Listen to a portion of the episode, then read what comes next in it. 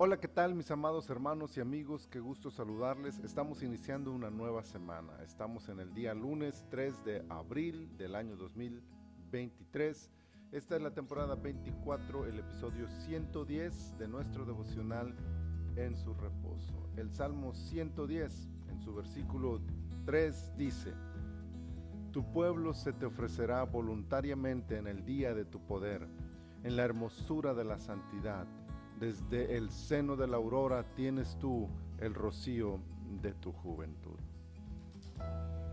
El poder de un rey suele venir de su grandeza, de los hechos portentosos que realiza, pero no así en el caso del rey de Israel. Este salmo nos enseña que Dios es el que da poder al rey. Pero si esta verdad es por sí misma sobresaliente, su trascendencia es mayor cuando podemos visualizar su mensaje mesiánico aunque se dirige al rey de Jerusalén, tiene su mirada puesta en el glorioso rey que vendría y vino en la persona de Jesús de Nazaret. Es el Padre quien otorga a su Hijo el trono de David y quien le promete darle dominio sobre toda tribu, pueblo, lengua y nación. Entendido así, la grandeza del Rey de Israel a quien se someten voluntariamente la nación es sólo una muestra de aquel día glorioso en el que todo el universo reconocerá la grandeza del Mesías.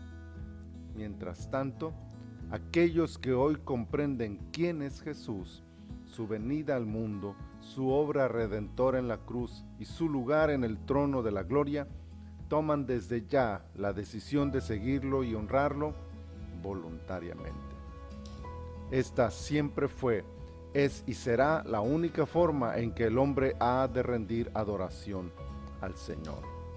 Su pueblo, su iglesia, sus discípulos, venimos ante Él en gratitud, reconociendo su gran misericordia y su poderío, su justicia, su santidad, su, gran, su gracia y amor, y nos humillamos ante su grandeza, rindiéndole la adoración de nuestros corazones. Nadie nos obliga, nadie nos presiona, nadie nos manipula. No es un tema de religión familiar, mucho menos de compromiso social. Es simple y llana gratitud porque hemos comprendido quién es Él y lo que ha hecho por nosotros.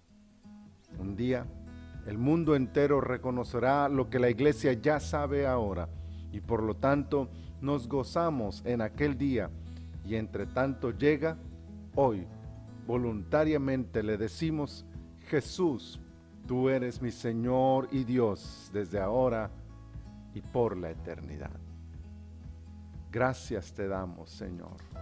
Adoramos tu precioso nombre, te damos gloria, honra y alabanza por tu fidelidad y por tu amor para con nosotros.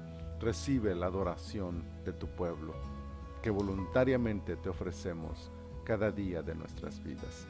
Señor, estamos en tus manos, te pedimos también que nos bendigas esta semana y nos acompañes en todas nuestras actividades. En el poderoso nombre de Jesús te lo pedimos. Amén. Amén. Mis amados hermanos, el Señor sea con ustedes y les prospere en todo lo que ustedes emprendan.